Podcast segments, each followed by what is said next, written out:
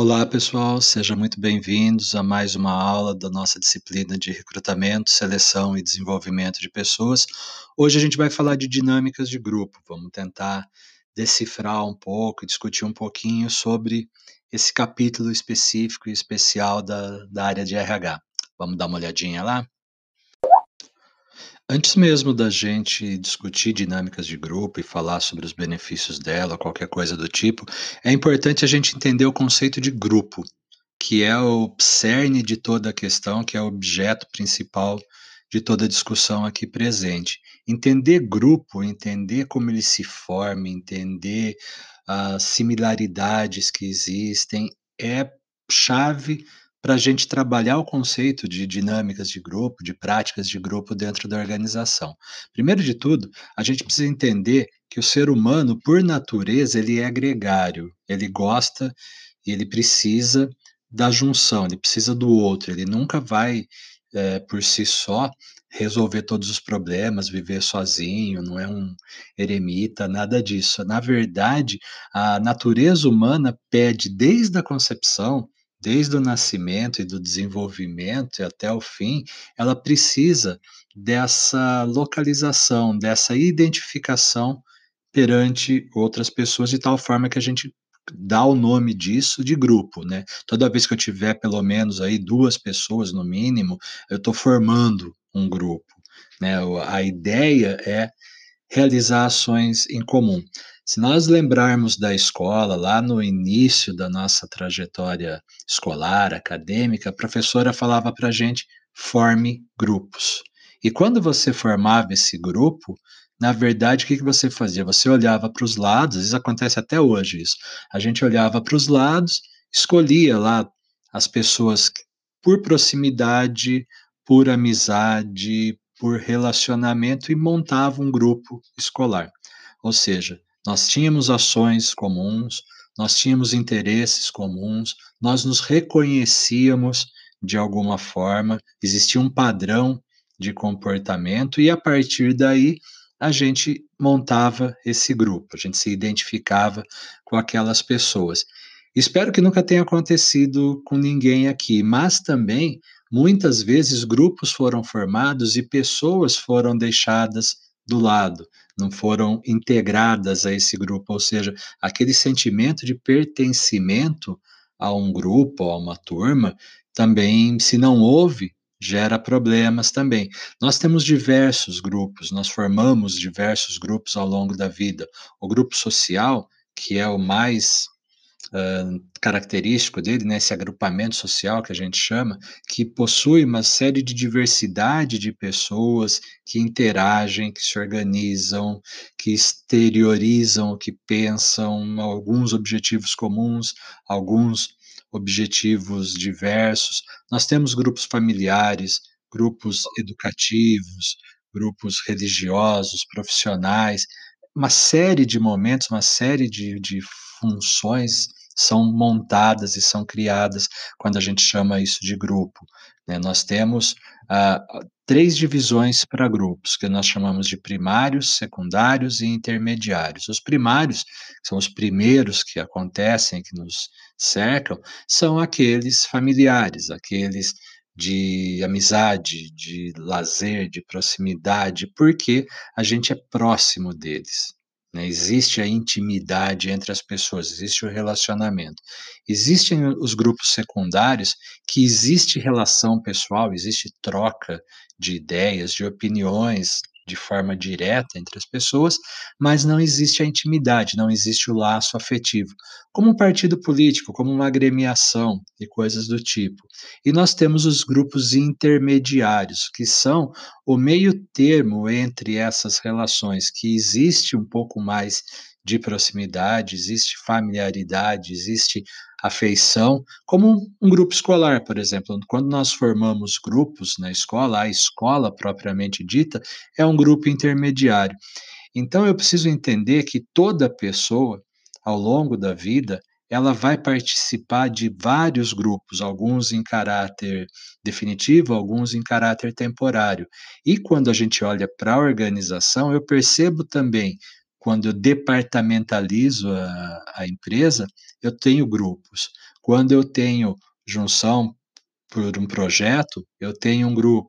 Quando eu tenho afinidades políticas, sociais, de opinião, eu formo outros grupos. Quando eu tenho uma equipe de trabalho, eu tenho um grupo. Então, a gente funciona como grupo. As nossas dinâmicas são pensadas como grupo. E aí é interessante a gente pensar e entender como que isso se forma, como que isso se estuda, que é o que a gente vai ver a seguir. Um dos bons estudos que nós temos para entender a dinâmica de grupo, o funcionamento de grupo, vem do Picon de Rivière.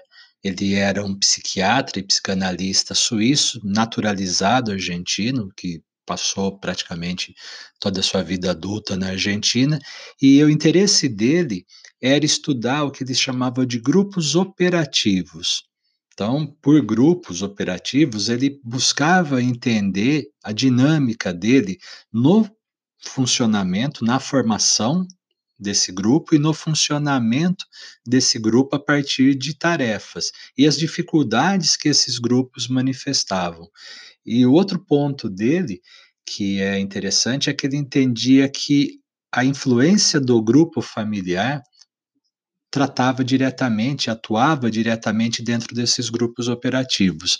Se a gente olhar para a organização, se a gente olhar para a empresa, nós vamos ver grupos que se formam, pessoas que trabalham em grupo, e dentro desses grupos, cada um com um conjunto de valores, com princípios, com valores éticos e morais, que em grande parte vêm do extramuro, vêm da empresa, da família, perdão. E ele vem com esse conjunto de valores, operar dentro da empresa. E esse finalzinho que está aqui no slide, que ele é uma definição do, do Rivière, que ele fala que um grupo se estabelece quando um conjunto de pessoas motivadas por necessidade semelhante se une em torno de uma atividade específica e em tempo e espaço determinados estabelecido entre elas, esses indivíduos, amontoados e dispostos em série, sem ligação entre si, passam a se unir e iniciar um processo de comunicação e cooperação para a realização de uma tarefa. Se isso não for a definição de um grupo de trabalho, eu não sei mais o que é. Esse é a forma como ele entendia esses grupos acontecendo, se formando, orientados para a tarefa, orientado para a função, e como a dinâmica deles acontecia. Então, a contribuição dele, ele faleceu na década de 70, se eu não me engano, em 77, se eu não me engano. A contribuição dele, estudando esses grupos ali na década de 50, 60 e 70, é muito grande, porque ele, ele desenha a organização de uma forma que a gente consegue ver como esses grupos atuam, funcionam, que problemas ele tem, que problemas ele apresenta, como uh, interpretar esses problemas, como interpretar esses sinais, como corrigir, auxiliar na, na resolução dos problemas. E vários livros dele, o mais famoso dele é o Processo Grupal, é vale a pena ser lido, vale a pena ser pesquisado, porque é uma obra vasta e sempre pensada nas dinâmicas de grupo, na dinâmica do grupo, na dinâmica de como um grupo se forma, se coaduna, funciona e manifesta o bom e o mal que possa existir. Uma vez que a ideia de grupo, minimamente, já está apropriada, a gente já tem uma ideia de como ele forma-se, de como ele se organiza, de como reage, manifesta a função e a necessidade do grupo, a gente pode tentar entender um pouquinho agora das dinâmicas de grupo, das práticas oferecidas a esse grupo. Para isso, quem cunha o termo dinâmicas de grupo, como a gente conhece hoje, é o Kurt Levin, que é um outro pesquisador que ele trabalhou um conceito chamado teoria de campo, muito próximo, muito junto da Gestalt, que é uma pesquisa, um campo de pesquisa da psicologia, que tem uma leitura sobre o todo, sobre o aqui e o agora, sobre como as coisas acontecem. Não é a soma de pequenas partes, mas é o todo, é o ambiente, é o espaço, é a interação, é a formação. Então, a Gestalt ela trabalha um pouco nessa linha aí. E a ideia principal é que, a partir de relacionamentos interpessoais, de relacionamento entre as pessoas, considerando o ambiente, considerando o espaço, considerando os interesses e as necessidades, a gente começa a formar grupo. E esses grupos, eles podem ser condicionados a uma percepção, a um entendimento, a uma ação. O Kurt Lewin vem e cria o conceito de pesquisação. A gente tinha algumas formas de pesquisa, como só observação, só exploratória, ou com uso de artefatos, ele vem e chama uma técnica de pesquisa de pesquisação. Essa pesquisação é, na verdade, o fracionamento em quatro partes daquilo que se é pesquisado, daquilo que se é entendido, como planejamento, ação, observação e reflexão. Parece, não obstante, a um PDCA, o planejar, executar, checar e avaliar. A ideia de ciclo de melhoria, de planejar uma ação, executar essa ação, observar os efeitos dela e refletir se está certo, se não está, se tem que melhorar ou não, é muito semelhante à ideia do PDCA. Então, o Kurt ele vem para criar essa ideia de dinâmica, de que forma, utilizando as condições ambientais, as condições locais, a condição do momento, eu consigo interagir com grupos, disponibilizar esses grupos para ação e a partir dessas experimentações, a partir dessas práticas, a gente consegue moldar o relacionamento interpessoal e a gente consegue perceber o campo em que a gente está, que são em última instância, objetivos da das dinâmicas de grupo. Quando a gente começa, a partir de uma prática, a partir de uma proposição, identificar comportamentos, identificar sinais, promover mudanças, que é um pouco do cerne do que está dentro da ideia de dinâmica de grupo, e por isso que hoje a gente discute esse capítulo em especial. Uma vez que nós temos já o conceito de grupo e também o conceito de dinâmica, que inclusive dinâmica é uma palavra que vem do grego, que significa forte ou força. E se a gente olhasse, por exemplo, para a física, que na, na mecânica, na engenharia mecânica, estuda a dinâmica dos elementos né, como que o movimento se dá de um corpo, a causa do movimento, etc. Então, a gente consegue entender dinâmica de grupo como essa ferramenta capaz de promover um comportamento, de externalizar um comportamento, de tal forma que a partir dessa externalização eu consiga avaliar aquilo que é objeto de interesse, partilhar um determinado comportamento, porque eu tenho um grupo de pessoas multiculturais, multivariadas, diversas, dentro de um mesmo espaço, dentro de um mesmo ambiente, o agora, e aí um pouco da gestalt, misturando com uma proposição de atividade, com uma proposição de ação, da pesquisa-ação. E aí eu tenho a dinâmica de grupo propriamente dita. Uma coisa que é importante a gente sempre lembrar é que a gente associa demais a dinâmica de grupo aos processos de seleção que é, sem dúvida, um dos maiores usos, uma das maiores práticas da dinâmica de grupo é dentro do processo de seleção de, de novos colaboradores. Mas eu também posso usar a dinâmica, porque ela é para grupo, e o grupo ele existe, ele é perene durante toda a vida da organização e durante todo o período que aquele colaborador está lá, eu posso usar em outros momentos da empresa, como num processo de integração, num processo de formação de liderança, num processo de mudança organizacional, seja uma mudança de sistema, seja uma mudança uh, da linha gerencial, seja uma mudança uh, de benefício não importa, se eu tenho uma mudança e eu preciso estimular essa mudança, convencer, criar uma aceitação, um hábito, um padrão a partir disso ou para isso, a dinâmica é uma possibilidade também.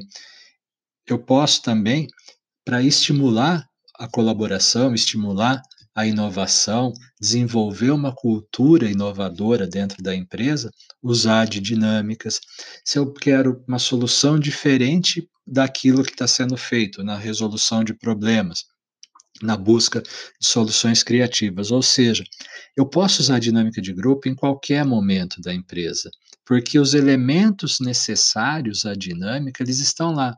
Eu tenho as pessoas que formam um grupo, que trabalham em busca de uma tarefa que tem uma ação esperada, um comportamento desejado.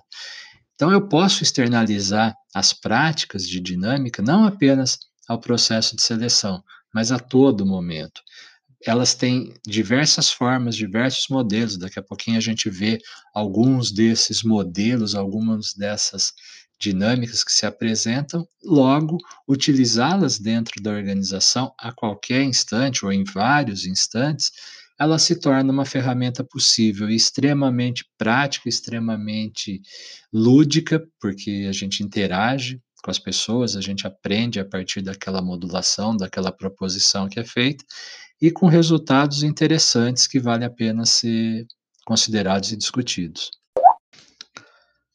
Como a empresa tem diversas situações, como a empresa tem diversos momentos diferentes e necessidades diferentes, seja da mudança de um comportamento, seja da aceitação de uma nova política, seja de integração, seja de contratação, seja de eh, promoção do relacionamento interpessoal, como ela é composta de diversas situações, eu vou ter uma dinâmica apropriada para cada uma.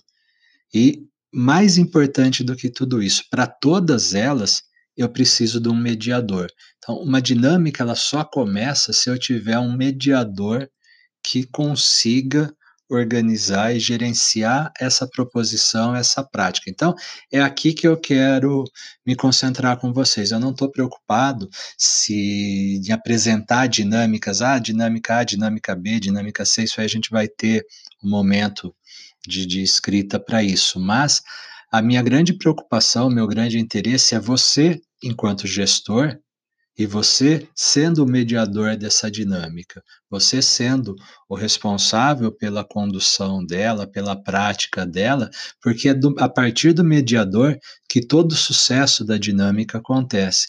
Então, se eu tenho uma dinâmica para externalizar um comportamento ou para introjectar um comportamento nas pessoas, para apresentar uma proposta, para fazer a aceitação de algo, para mudar um paradigma. Ou seja, se eu tenho uma dinâmica que tem um fim específico com aquele grupo, se o mediador não tiver preparado, se o mediador não for a pessoa preparada e carimbada para fazer aquilo, toda a expectativa dessa dinâmica vai por terra. Eu perco todo a, a chance que eu tinha, a possibilidade que eu tinha de fazer essa dinâmica ser efetiva. Então, você, para mim, é esse mediador. É você quem vai conduzir esse processo, é você que é o responsável pelo sucesso disso. A gente não é o participante da dinâmica. Vocês são os mediadores dessa dinâmica. E para isso, alguns pontos precisam ser observados.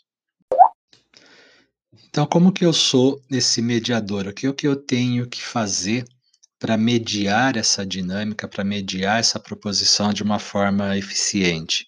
Primeira coisa, qual que é o objetivo com essa dinâmica? O que que eu quero? Que competência que eu quero externalizar? Que atitude eu quero uh, implantar? Que percepção eu quero que as pessoas tenham a partir dessa atividade que vai ser feita? Qual que é meu objetivo central? Sabendo o objetivo, eu escolho uma dinâmica apropriada a esse objetivo. Existem milhares de dinâmicas, existem diversos tipos e aproximações e apropriações de dinâmica, e aí eu preciso escolher uma que fale com esse objetivo, que esteja alinhada a esse objetivo. Uma vez escolhida a dinâmica com uma clareza de objetivo muito grande, eu preciso planejar como ela vai funcionar, como ela vai ser aplicada, quanto tempo vou levar, e se eu tenho todo esse tempo, em que local ela vai ser aplicada, se é num ambiente fechado, se é num ambiente aberto, quantas pessoas vão participar dessa dinâmica, até para avaliar se o espaço físico, volta para Gestalt, volta para pesquisação, se o espaço físico daquele momento é pertinente a produzir o comportamento desejado ou não, se eu tenho material necessário, se todo o material está previamente separado, que tipo de reação eu posso ter? E aí, aqui na reação especificamente, ela é interessante porque eu posso ter uma pessoa que aceita participar abertamente, numa boa, aquela que participa por obrigação, aquela que se recusa a participar, aquela que se rebela durante a participação dela, e enquanto mediador, o meu objetivo, a minha função é controlar para que nenhuma dessas manifestações se aflore ou se exacerbere de tal forma que isso me atrapalhe, de tal forma que aquele objetivo seja prejudicado. Para isso, eu sou o neutro, eu não sou o que participa, eu não sou aquele que julga ou que rotula ou que classifica. Eu não vou expressar nenhum tipo de crença, de prática ou de valor pessoal. Eu não posso chegar e falar, a gente vai fazer uma dinâmica super legal. A gente vai fazer uma dinâmica. Eu também não posso chegar, eu sei que essa dinâmica não é a coisa mais legal do mundo, mas vamos lá. Não dá. Então, a neutralidade sua, sem o julgamento, sem a, a, interrupção, sem a repreensão ou qualquer manifestação que expresse e indique a sua opinião sobre aquela atividade dentro daquele grupo é fundamental. Então, o mediador, como mediador de debate, como mediador de uma Câmara de Conciliação, de um Tribunal de Conciliação, de pequenas causas, o mediador é aquele que ouve as partes, dá a regra, entrega a regra, auxilia na condução na prática daquilo, na, na, nas instruções necessárias e observa faz as suas anotações, se necessário for, e também não precisa fazer as anotações necessariamente na frente da pessoa, a não ser que a dinâmica peça isso, mas a sua função é a do condutor dessa atividade, e o sucesso dessa atividade passa fundamentalmente por você. Então, esse para mim é o ponto mais importante de tudo isso. Eu já conheço o grupo, eu já conheço a dinâmica, eu já conheço o propósito, o objetivo, o funcionamento, e eu sou o responsável por fazer tudo isso acontecer. Então não é pouca coisa, não. Nós temos diversos tipos de dinâmica, com diversos momentos de aplicação e função e funcionalidade de cada uma. Uma delas, a primeira delas, é a chamada quebra-gelo. Quando eu estou iniciando uma atividade, quando eu quero desinibir as pessoas que estão participando, quando as pessoas não se conhecem, eu quero dar uma aliviada na tensão, porque num primeiro momento o grupo está tenso, está preocupado, está sério, então a gente traz essas atividades, essas dinâmicas para essa descontração. Ela tem uma característica quase de brincadeira, ela tem uma pegada muito próxima do lúdico, do próximo da, das manifestações infantis. Então, é uma atividade leve, fundamentalmente leve, que é exatamente para brincar ou para se distrair para tirar o estresse. Na verdade, a função principal dela é tirar aquela aquele impacto inicial de, no início de um trabalho, de um início de, de um treinamento, no início de um processo seletivo em que as pessoas estão apreensivas, inseguras, às vezes um pouco nervosas. Então ela tem essa ideia mesmo de dar uma aliviada, dar uma quebrada na, na tensão e dali para frente todo o resto da atividade, todo o resto do treinamento, tudo o que estiver acontecendo se desenvolve de uma forma um pouco menos tensa, um pouco menos carregada. Quando eu preciso que as pessoas se conheçam minimamente, se apresentem uma para as outras, saibam num processo de integração, num processo de formação de grupos, de grupos de trabalho, eu posso ter dinâmicas de apresentação.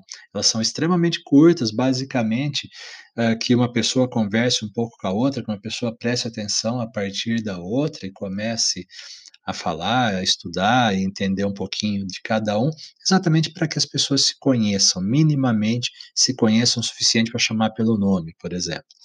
Tem as de integração, que aí eu já começo a trabalhar momentos mais específicos, exercícios específicos, eu quero ver como essas pessoas se integram, como elas interagem, como elas se comunicam entre elas. Então, eu já vou para um lado um pouquinho mais técnico, já começo a observar comportamentos individuais e de grupo, porque aqui eu preciso que um interaja com o outro.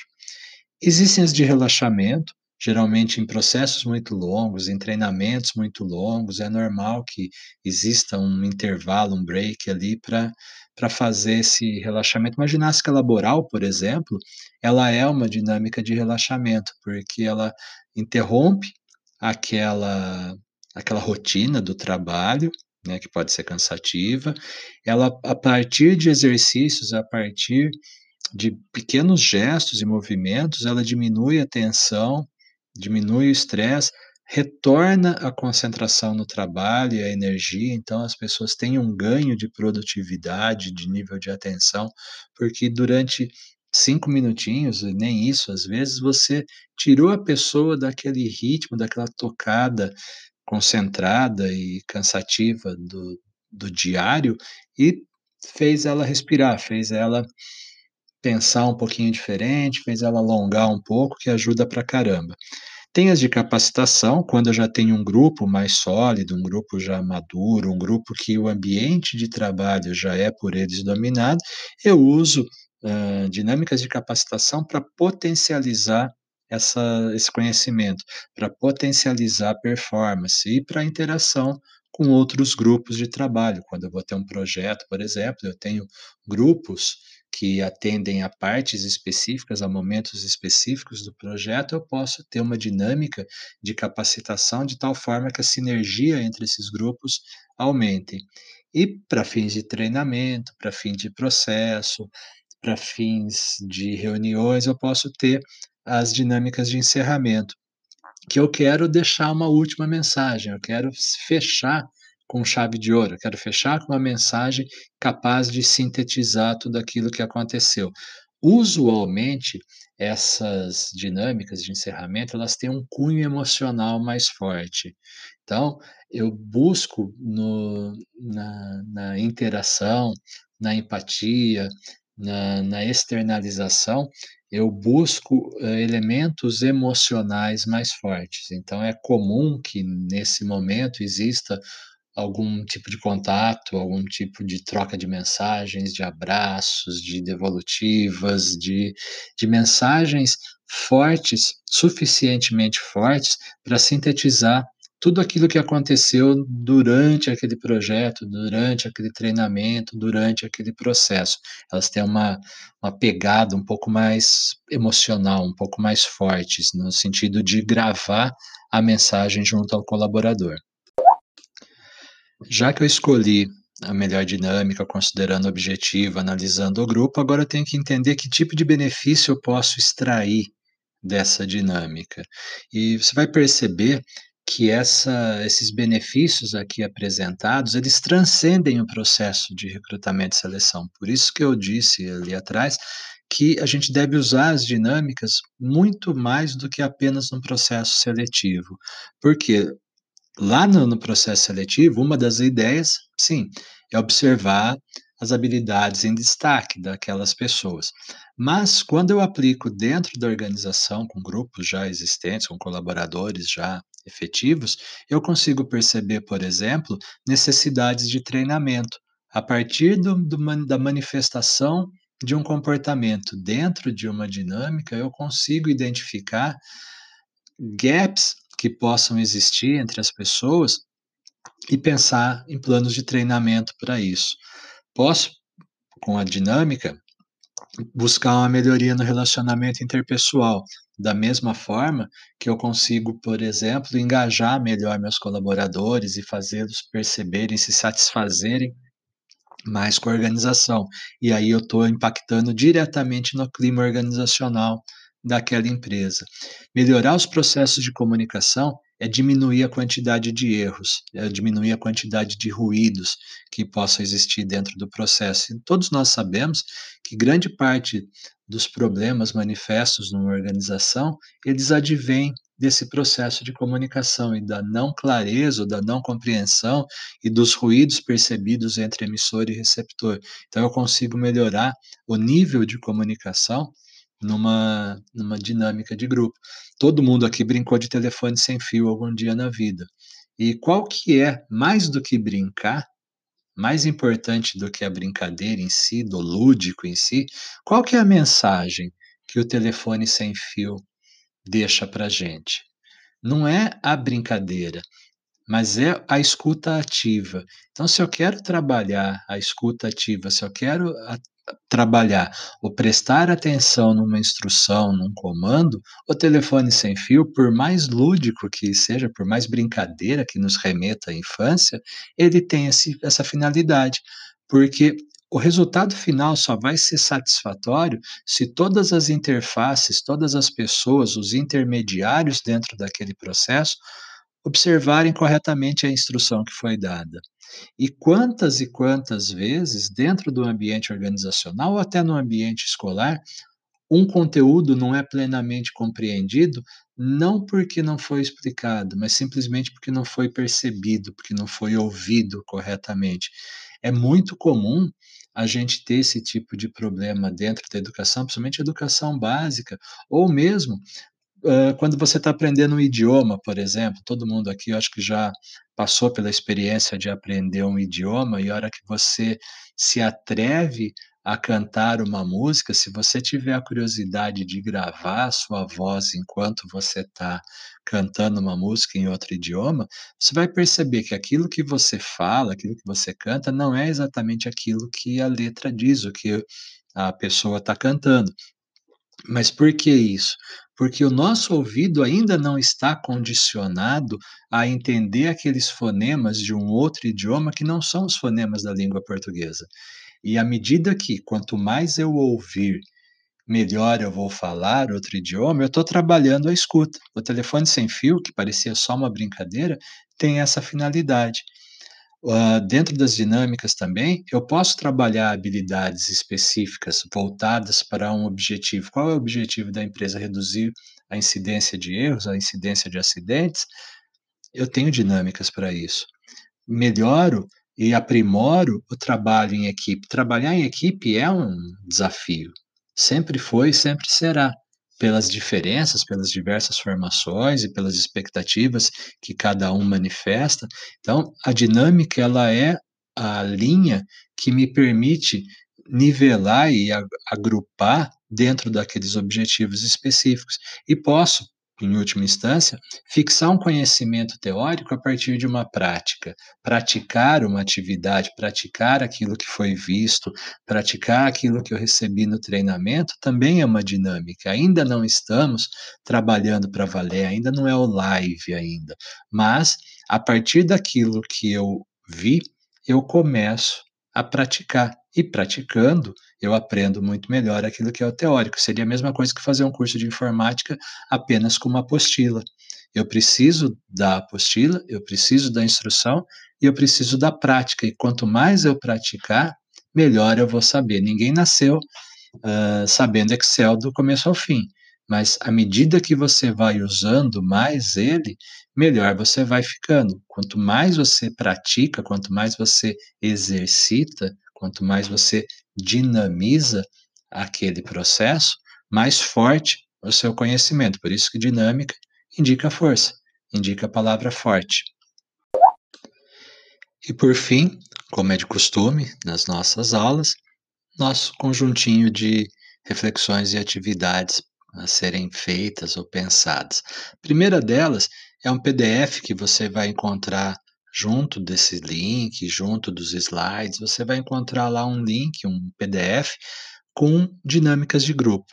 É uma compilação de dinâmicas que existe, que estava eh, da, da internet, e para você guardar, não precisa imprimir nada, mas para você ter um conjuntinho ali de dinâmicas necessárias ou possíveis de serem aplicadas quando a necessidade fizer. Vale muito a pena a leitura, uma leitura calma, tranquila e não linear, para você ver as diversas dinâmicas que existem, algumas das diversas dinâmicas que existem, os materiais que são necessários, como ela funciona, como se objetiva, como que eu, enquanto mediador, faço com elas, quais são as minhas intervenções, quais são não, quais não são, as observações. Então, ele é um manualzinho, um guia bem interessante para a gente ter como uma carta na manga aí para a hora que uma dinâmica se fizer necessária ou que se eh, vale a pena aplicá-la.